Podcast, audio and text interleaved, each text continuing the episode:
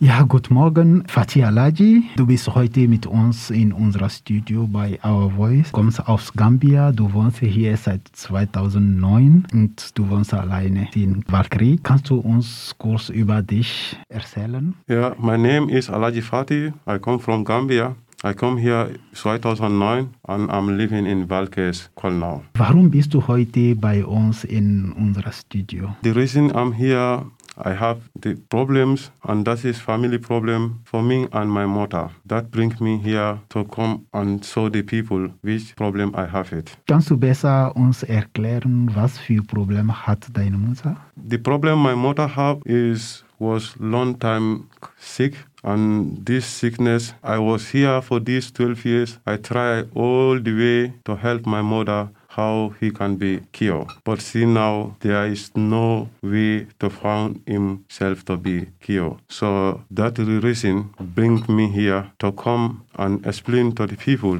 because I try all my best to help my mother so that he can get his own. But the sickness he have it is not easy if somebody is getting old to come out from him. And now my mother don't need for me any help from this sickness because I'm the uh, the old son from his kinder now, and he don't see me for a long time for almost 12 to 15 years. Now he she want for me to come Gambia to see each other before she will die because she is too much sick and now she is tired from this sick. That reason she want to see me to come in Gambia before dying. Äh, kannst du uns über deine Familie erzählen? Ist noch dein Vater im Leben? Wie viele Brüder hast du? Yeah, me since I think I was 15 years, my father died, and I'm the elder son from my mother because my father have my mother, and we we are have my father have three kinder from my mother. I'm the elder kinder uh,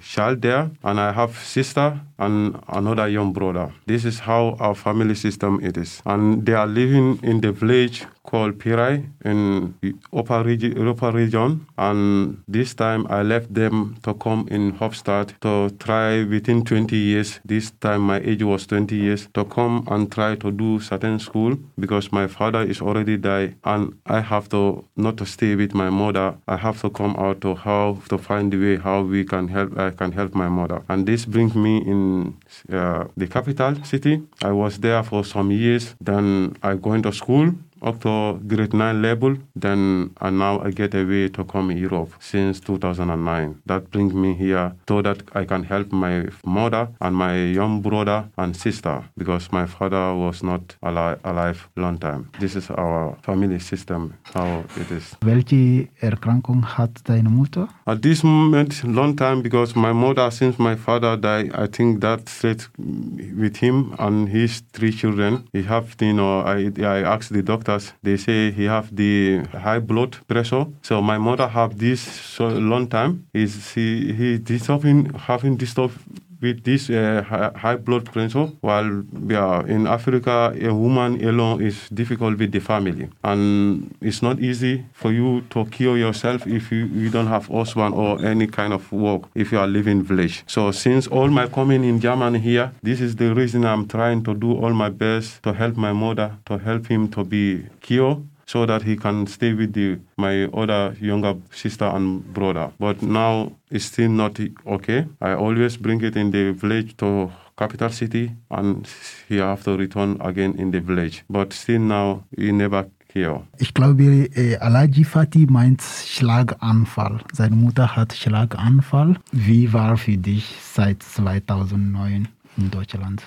Ja, ja, in 2009, ich kam hier, ich habe ähm, Asylantrag gemacht. Die bringt mir in Emmendingen. Ich war dort ähm, ich war bis, ich gedacht, ich habe vier Monate in Emmendingen und dann wir haben bis äh, Schule gehabt, äh, have school. I, they register us in the school here in Freiburg. This, this school is named Ruimahof. I was there going to three years. After uh, I have to, some problems, like you know, I saw I should bring my passport because this time they don't accept my asylum, and that broke everything from my school. Now I cannot no longer go into school because I need to bring this pass, and they are disturbing me. I was staying in Emmendingen for almost four five years. Then they transfer me to the Valkes School now, and the, this time I was in the Valkes School now. Yeah, then I come in Freiburg to see Caritas so that I not want to be staying like that without doing nothing and I don't want to go Gambia like that.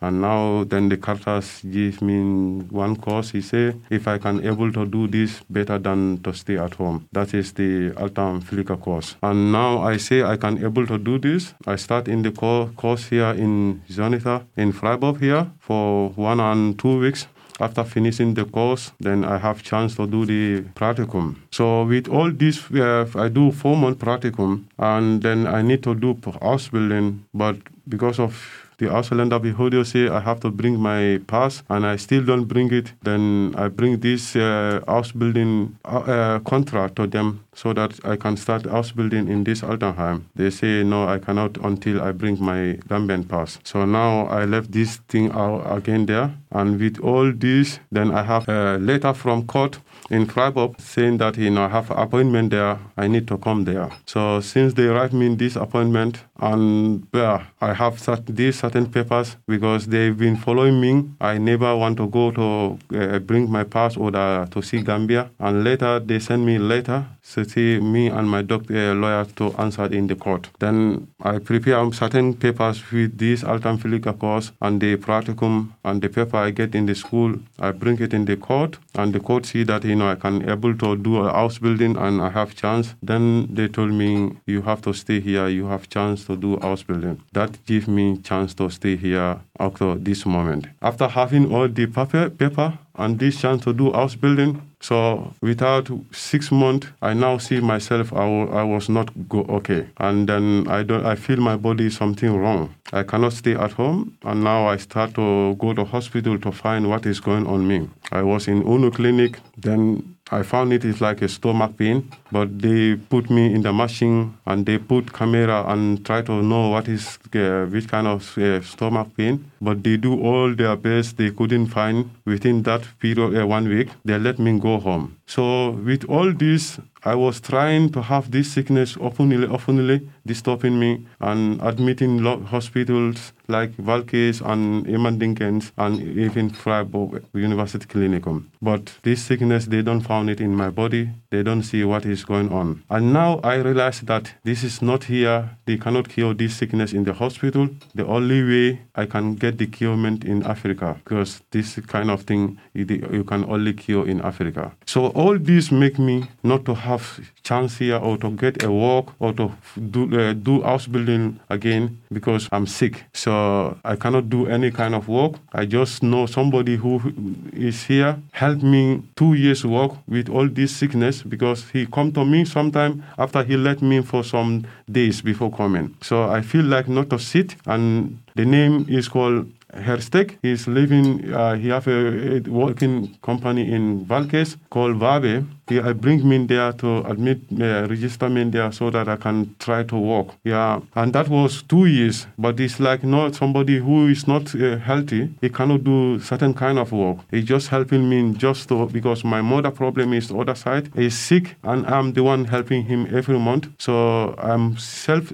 also is sick, but I cannot stay like you know that without doing nothing because the social money I have it, I send it all to my mommy, and me I stay here for nothing, and me also I was sick, and now this safe helped me to stay, uh, work this place for two years. The little bit money I have it, I separate it to my myself and my mommy. After the two years finished, and now because of this, I don't have any work. I'm not working now. I'm sitting at home because of my pain, my sickness also. Was brauchst du von unserer Zuhörer? Yeah, I want the people, the ones are listening to me. The reason bring me here, I live, I, I want their uh, help because of this difficult situation. I have it for my mother itself, like 15 years I don't see, and she was sick, and she need to see me to come in Gambia before she will die. And me also at this moment, I was very sick. I'm tired from this sick because I look everywhere, they cannot find it, and now reality is I, I can only find it in Africa, the curement. Now, at this moment, I know I was not working, I don't have nothing. I'm about losing Geld, and I need to go to Africa to see my mother before dying and my itself to find this sickness inside me what is the problem so that I can find a solution and curement. That will that brings me here to ask the help from the people, the good people who feel me, so that I can have a little bit money to fly to the Gambia to see my mommy and to find out the solution, uh, the problem of my sickness. That brings me here to come and talk with the people, to know my problem, to know what I want. I want the help to go to Gambia to see my mother for side 15 years. I cannot go there because I don't have money and my itself with this sickness. I want for the people any kind of help who can help. I need their help just to go to get fly to go to Gambia. Thank you very much, eh, Alaji Fati. Wir hoffen, dass alle Zuhörer ihre Unterstützung anbieten können.